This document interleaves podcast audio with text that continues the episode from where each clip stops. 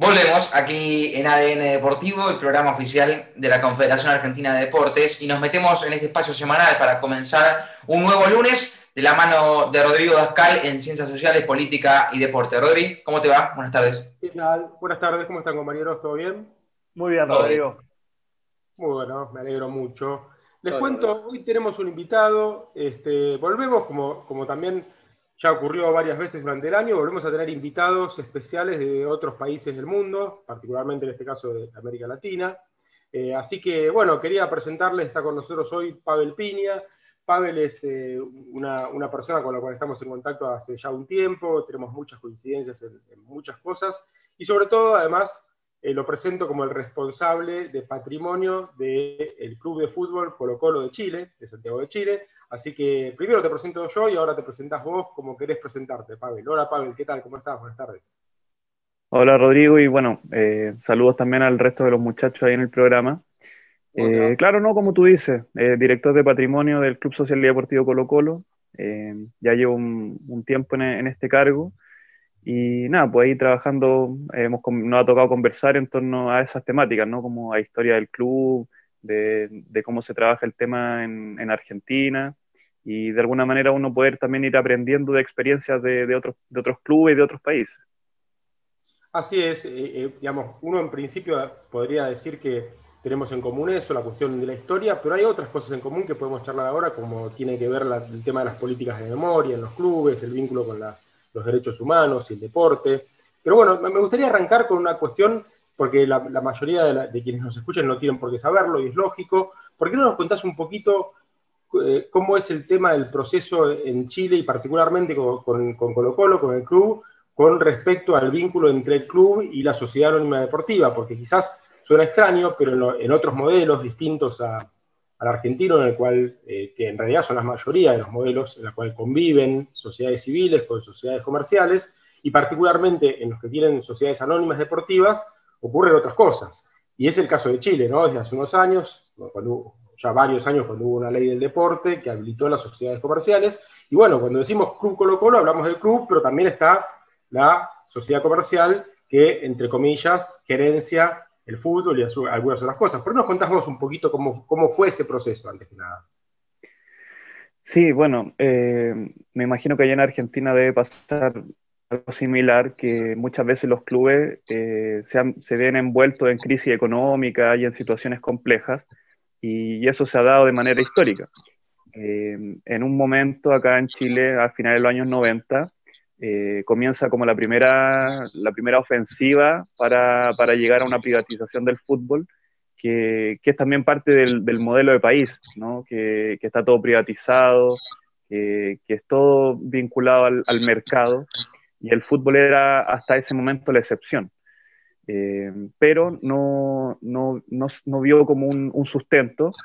Eh, pero lo que pasó que a finales de los 90 los clubes chilenos estaban teniendo buenas participaciones en Copa Libertadores, que siguió la selección yendo al Mundial, y comienza también un proceso de, de, endeudamiento para poder sostener esas campañas. Y a principios del año 2000 eso genera un, un, un fenómeno de, de, crisis económica en varios clubes, y es aprovechado para eh, que esto ya eh, forzaron de alguna manera las quiebras. En Colo Colo se, se dio un caso muy extraño porque las, las, corporaciones sin fines de lucro, que son la, el formato, la personalidad jurídica que tenían los clubes acá, no pueden quebrar. Eh, se pueden disolver, pueden, eh, a, a, nivel formal, ¿no? Como legal. Y el Estado pide la quiebra de Colo Colo, que es la primera vez que el Estado le pide la quiebra a alguien. Entonces, muchas cosas sospechosas y, de alguna manera ya eso eh, permite el, ingreso de, la privatización del fútbol, ¿no? Eh, el 2002 quiebra Colo Colo y el 2005 llega la Sociedad Anónima Blanco y Negro. Es, eh, dentro de, Chile, es una figura, todos los clubes hoy día son gerenciados por Sociedad Anónima, pero cada club tiene un modelo distinto. En Colo Colo está la Sociedad Anónima que se llama Blanco y Negro y que son nueve directores de esos nueve directores, el club pone dos. Entonces, durante mucho tiempo fuimos dos contra siete. Entonces, no sé, nosotros queríamos beneficio para los socios, perdíamos siete contra dos. Queríamos que bajaran las entradas, perdíamos siete contra dos. Y eso duró mucho tiempo. Em, el resto, hay, de alguna manera nosotros, a partir de todo el proceso de la quiebra, los socios nos organizamos y eh, finalmente el 2014 llegamos al club como, como dirigentes. Y a partir de ahí se dio una, una atención distinta que ya no era como desde fuera, sino desde dentro del club, porque las direcciones, las directivas anteriores del club eran pro anónimas, permitieron todo esto, con la complicidad de en ese tiempo la barra brava de, de, Colo Colo que estaba también vendida a, estos intereses privados.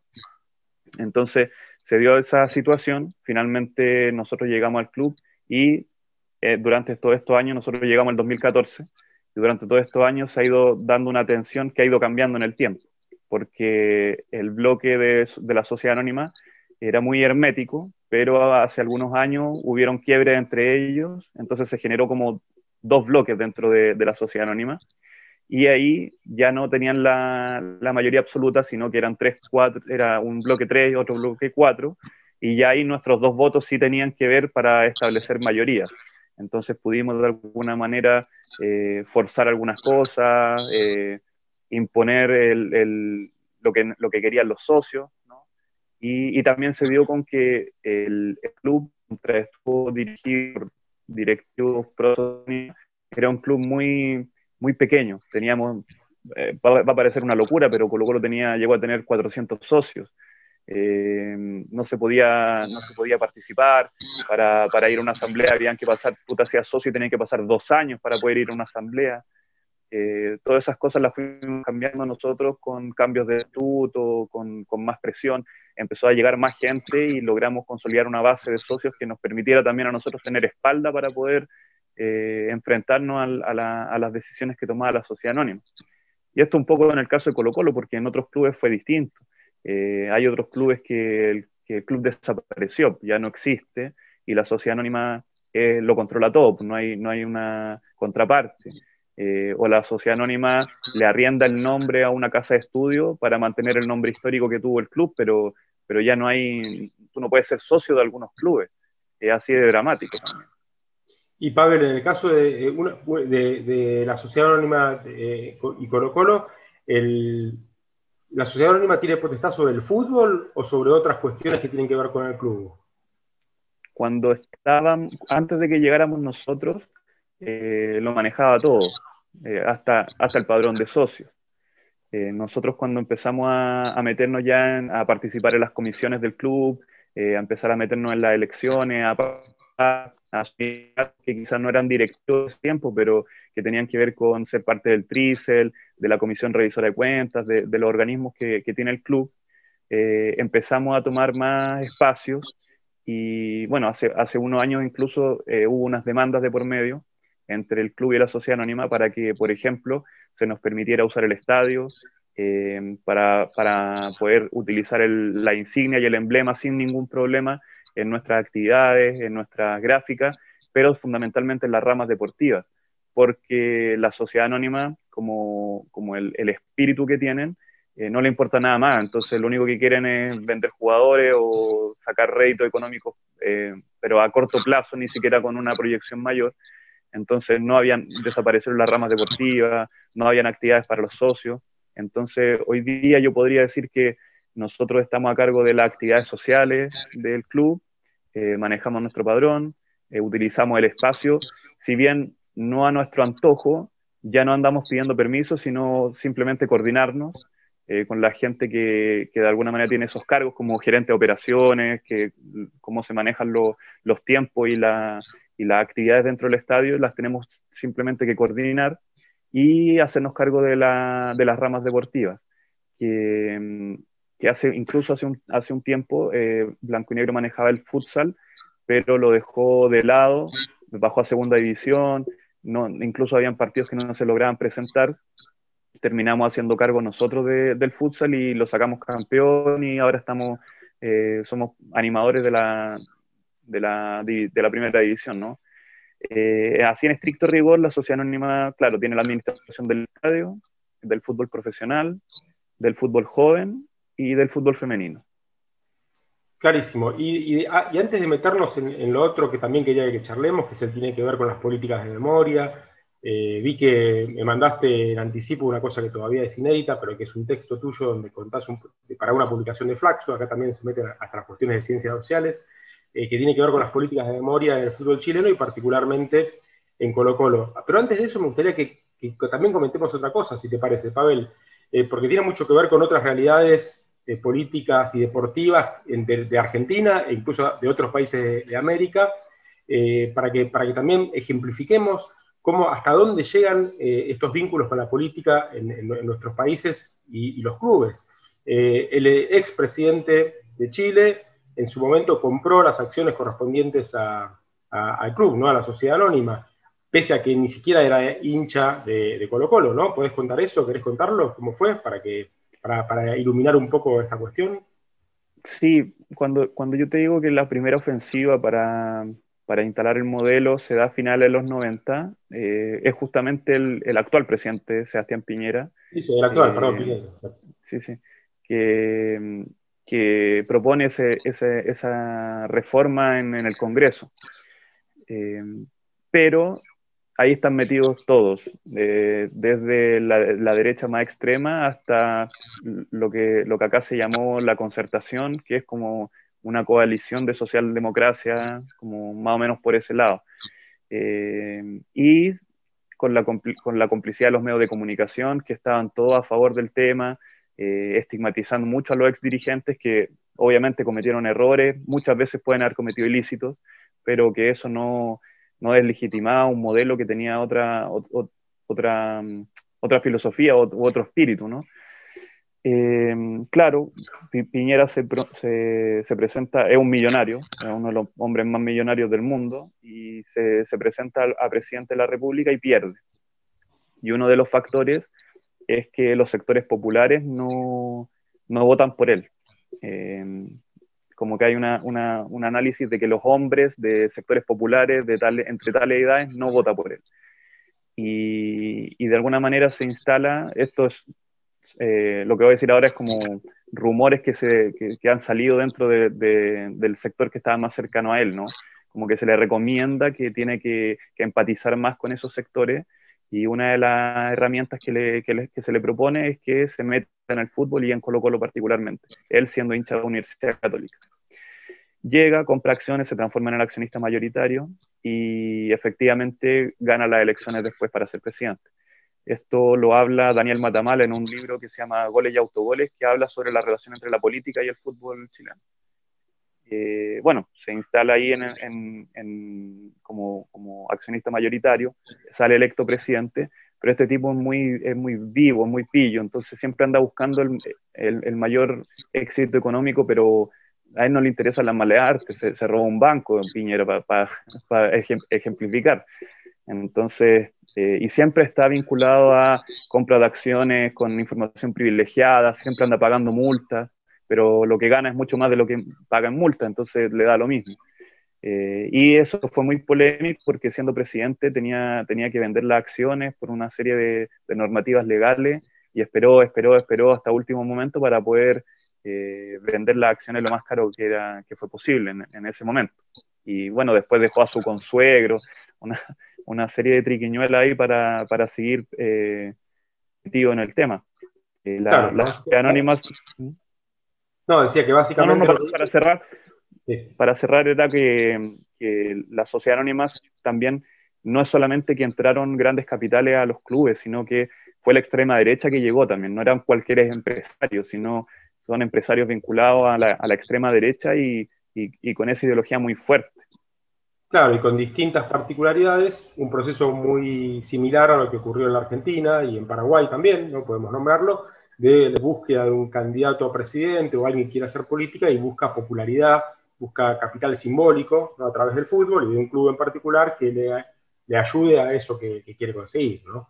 Este, ¿Por qué no pasemos a otro tema, como te, como te decía antes, eh, que tiene que ver con este tema de las políticas de memoria y tu rol eh, en el club para tratar de que eh, no, solamente de recuperar el pasado, sino que además esa recuperación del pasado tenga que ver con el presente en términos de una política de memoria y de derechos humanos. ¿Por qué no contás un poquitito en este, en este ratito que nos queda? qué están haciendo, qué están pensando, qué pudieron hacer, qué no se pudo hacer todavía, vinculado al estadio, vinculado a la historia del fútbol chileno y particularmente de, Colo Colo, ¿no? Sí, eh, bueno, lo que no se ha podido hacer, porque una de las cosas que, heredamos de las administraciones anteriores es que nuestro padrón es muy reciente. Entonces, eh, la información que tenemos de nuestros socios es de, de quizás y, y, sobre todo muy actuales, del, 2000, del 2010 para adelante. Entonces, nuestro registro de socios eh, de años anteriores no, no, tenemos registro. Por ahí hemos encontrado algunas cosas en papel que tenemos que digitalizarla para poder hacer los cruces, para poder ver efectivamente, eh, cruzarlo con bases de datos de, de organizaciones de derechos humanos, para poder conocer efectivamente qué socios de nuestro club se vieron eh, fueron víctimas de las políticas de terror de, la dictadura. Eh, hemos llegado a algunos socios y algunos hinchas eh, a propósito de cercanías, de casos emblemáticos con los que nos hemos podido relacionar.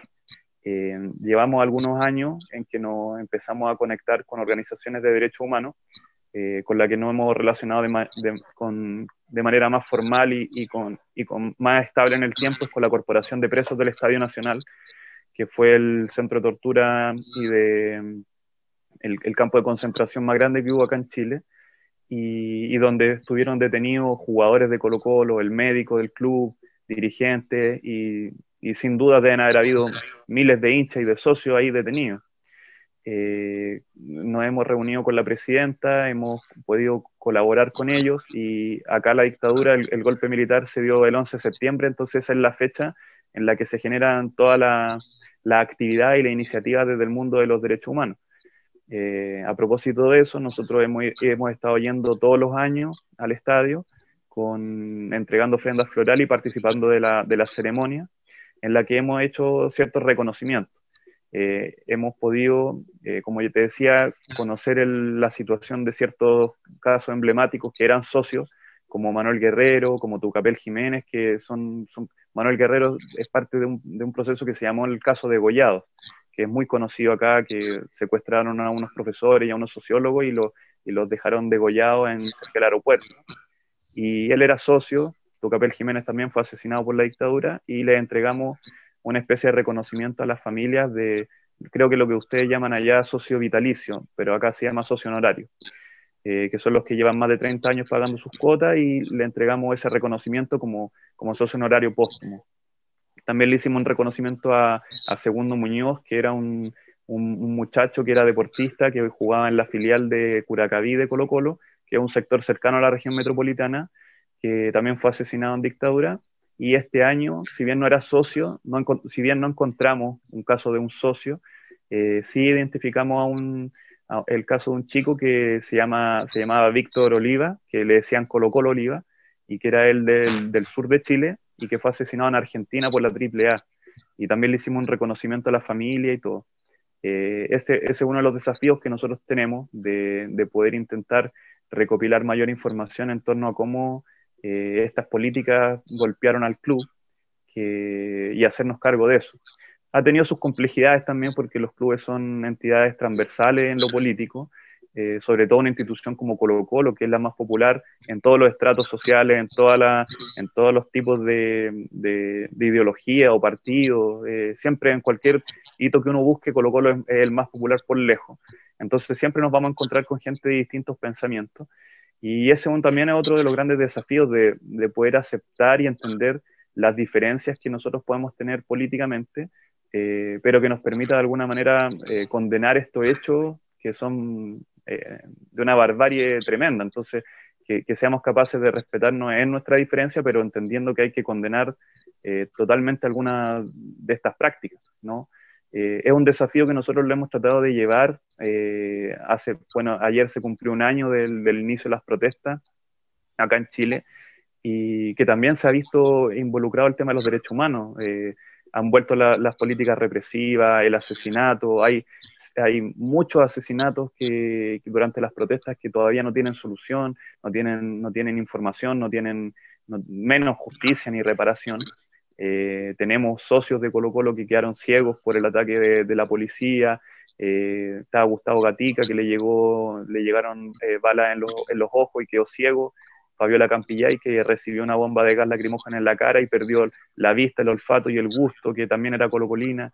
Eh, tenemos un socio del club que era activo, que participaba en comisiones y que fue atropellado por un camión policial a la salida de un partido. Todo esto en el marco de las protestas. Eh, y, de alguna manera nosotros como club también hemos estado participando en eso, los hemos ido a ver al hospital con, con exjugadores ídolos del club, eh, hemos prestado ayuda legal, incluso económica, eh, hemos estado muy cerca de esos casos. Y, y a partir cuando se da todo esto del estallido social que se llama, que se llamó acá y que parte el 18 de octubre del año pasado, se empieza a generar una, una, dinámica de que la gente necesitaba participar, conversar, hubo un encuentro muy importante de, de, las comunidades de los barrios, se empezaron a generar lo que se llamó acá cabildo, lo que dio pie a asambleas territoriales, y como club nosotros hicimos un cabildo en, en el estadio, eh, llegaron cerca de 1.500 personas, 2.000 personas, fue la instancia más, más multitudinaria que se hizo en esos tiempos, y, fue muy enriquecedor porque la misma gente que participaba eh, lo decía. A mí me tocó conducir una mesa en la que teníamos un jugador de Colo Colo 73, de esa gran campaña que, que nos tuvo en la final de la Copa Libertadores, hinchas, barristas, mujeres, jóvenes, viejos, y de gente de izquierda, de derecha, y, de alguna manera pudimos en esa mesa conversar y, plantear qué es lo que estaba pasando en el país que nos llevó a esa situación con el respeto que también nos permitía estar dentro del estadio y entendiéndonos como parte de una comunidad. Pavel, eh, se nos está acabando el tiempo, pero vos, en, todo esto último que dijiste, respondiste lo que yo te iba a preguntar, que tenía que ver con, qué estaba pasando en los últimos días, el último año en Chile y además con la participación de muchos clubes y muchas hinchadas de los clubes en todo este último proceso convulsionado que, que hay en Chile y en Santiago. Así que para mí quedó un pantallazo clarísimo de lo que por lo menos yo quería que charlemos. Así que muchísimas gracias eh, y nada, esperemos que de a poco la cuestión se vaya cambiando y, bueno, que la participación de, los hinchas y, los dirigentes como vos de los clubes eh, siga tan, tan fuerte en ese proceso de cambio en Chile y en el resto de los países de Latinoamérica. Muchísimas gracias por, por haber estado, Pavel. No, gracias a ti, Rodrigo, gracias a los muchachos y a la gente que está escuchando que ojalá que, instancias como estas se puedan repetir porque estando tan cerca, de pronto uno no conoce muy bien lo que pasa en los países que nos rodean y que hoy día con las tecnologías que, tenemos a la mano es un poco una, tontera no poder estar más cerca. ¿no? Así es, tal cual. Muchas gracias. Un abrazo. Chao, hasta luego. Chao. Bien, Rodri, pasaba Pablo Línea en una nueva columna, seguramente ya la semana próxima eh, nos volveremos a encontrar aquí en ADN Deportivo. Así es, compañeros, que tengan buena semana, nos vemos la semana que viene. Un abrazo grande. La semana que viene, Rodri. Hasta luego. Pasa a nuestro compañero Rodrigo Dascal, aquí en ADN Deportivo. Linda nota, interesante, Santi. Sí, interesante para conocer cómo funcionan los modelos en un país eh, que está tan cerca ¿no? del nuestro como, como lo es Chile. Eh, y que funcionan justamente de una manera muy, pero muy distinta eh, al modelo de, club social que, tenemos aquí en Argentina. Bien, eh, nos vamos a una pausa.